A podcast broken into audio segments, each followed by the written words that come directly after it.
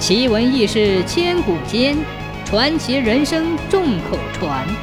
千古奇谈。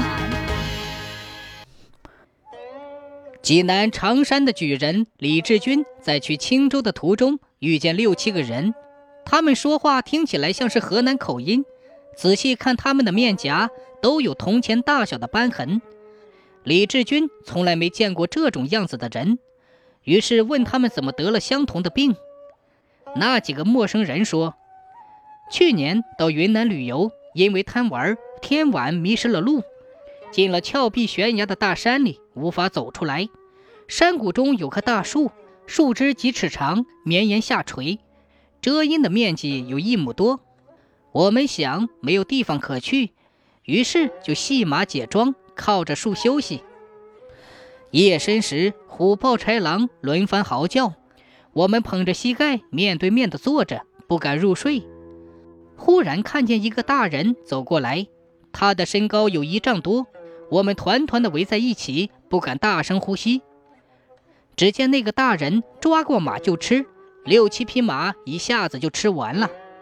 然后从树上折断一根长树枝，捉住我们的头，然后像穿鱼一样从我们的腮帮子穿过去。穿完之后，提着走了几步。树枝脆弱，发出折断的声音。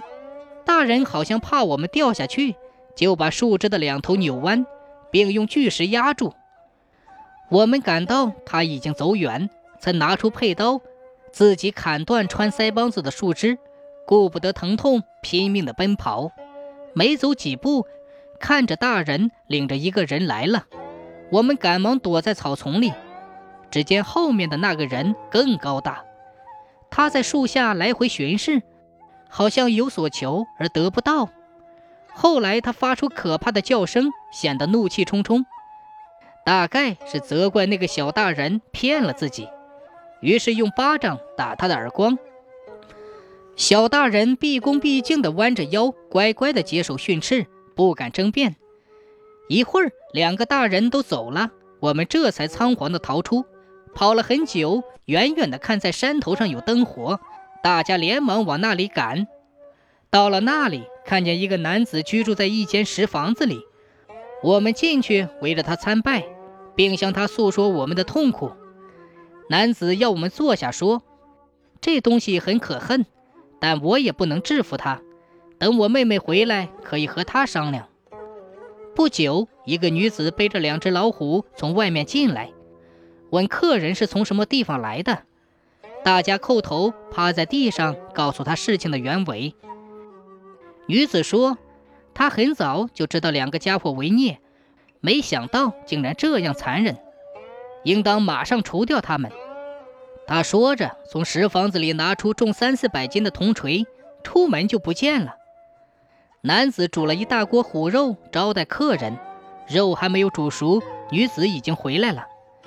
他说：“他追了几十里路，斩断了大人的一根手指，就回来了。”说完，就把一个比小腿还粗的手指扔在地上。大家惊讶极了，问他的姓名，他也不回答。过了一会儿，肉熟了，大家伤痛不想吃。女子用药粉给大家一涂，伤痛顿时止住了。天亮以后，女子送我们到树下，我们找到了各自的行李。